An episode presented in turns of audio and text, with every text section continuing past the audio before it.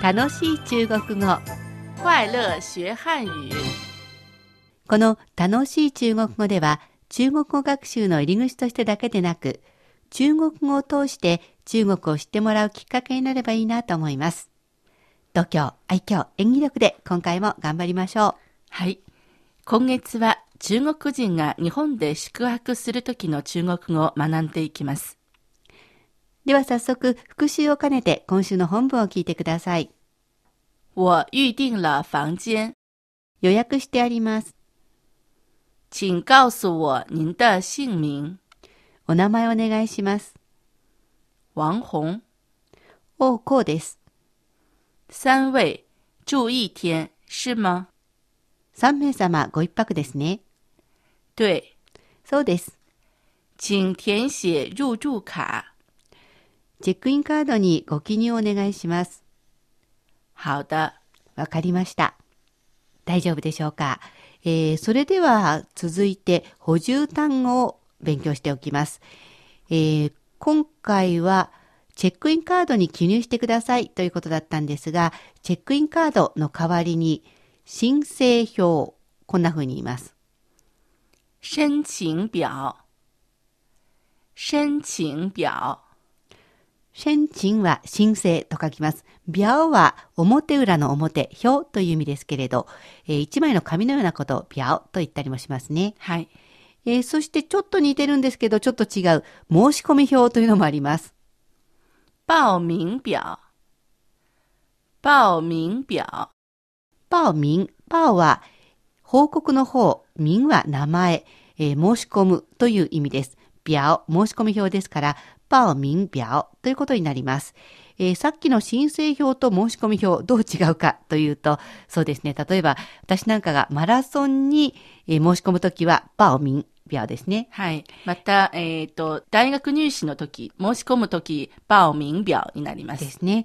そして私が中国で外国人登録をするときに書き込むのは、申請表。それはまた違う表になります。登記表。これは、えー、トンチーは、トンは、登るという字ですね。はいは、記入するの記という意味ですが、まあ、登録表というような感じになるでしょうか。はい。いろんなビャオがありますね。えーそしてビャオ以外に、入国カード。おこれはこんな風に言います。入境卡。入境卡。ルーは入るという字です。えー、は国境の境、境という字ですね。はいカーはカードの意味です。えーなので、えー国境に入るということで、入国カード、ルージンカーになりますね。そうですね。えーさっきシエトンが大学入試のパーミン申し込みのことを言っていましたけれど、まあ、答案用紙などに答えを書き込む。答えというのはこんな風に言います。答案。答案。だは答え。案は案内するの案。まあ、答案ですね。はいえー答えを書き込んでくださいというときは、答案ということになります。まあ、この答案、えー回答、答えですけど、日本でも答案用紙なんていうふうに言いますから、答えという答案ということになりますね。では、補充単語を、請填写入住卡の入住卡と置き換えて練習してみましょう。では本文ではチェックインカードに記入してくださいだったんですが、えー今度は申請書に記入してください。中国語では、请填写申請表。请填写申請表。申込書に記入してください。请填写报名表。请填写报名表。登録書、登録カードに記入してください。请填写登記表。请填写登記表。入国カードに記入してください。请填写入境卡。请填写入境卡。答えを記入してください。请填写答案。请填写答案。どうでしょうか？大丈夫ですね。えーそれではもう一度本文をシエトンと私で会話してみます。我预定了房间。请告诉我您的姓名。王红，三位住一间是吗？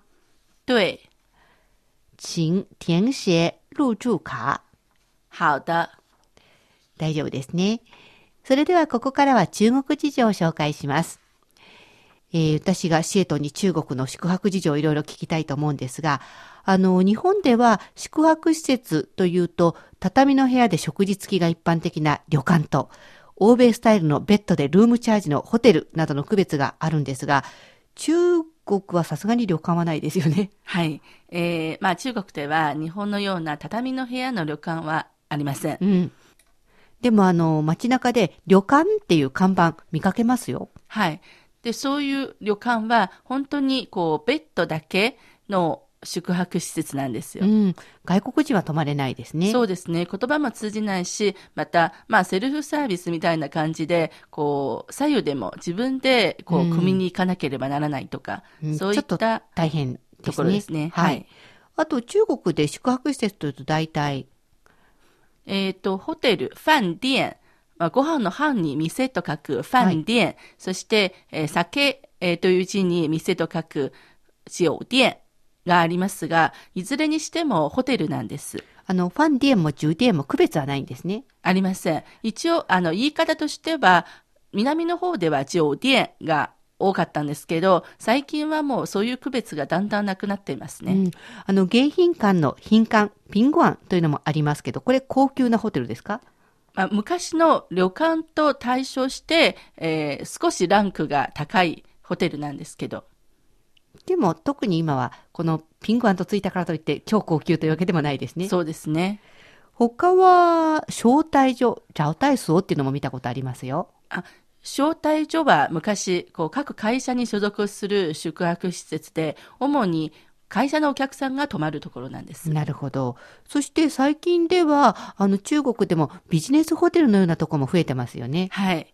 えー例えば、漢民族の漢に庭と書く漢庭、えーそして女編に口、如、えーそして家、如家のような連鎖店、えーチェーン式ホテルが多くなっています。はい。シェイトンは泊まったことがありますか？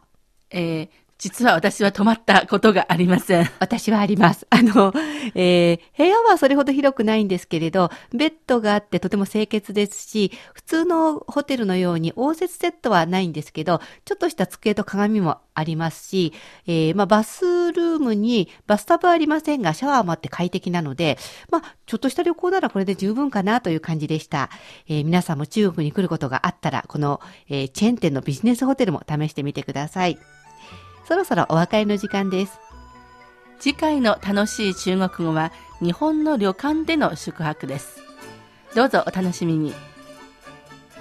楽しい中国語、ここまでのご案内は私、高橋恵子と、シャトーでした。それではまた。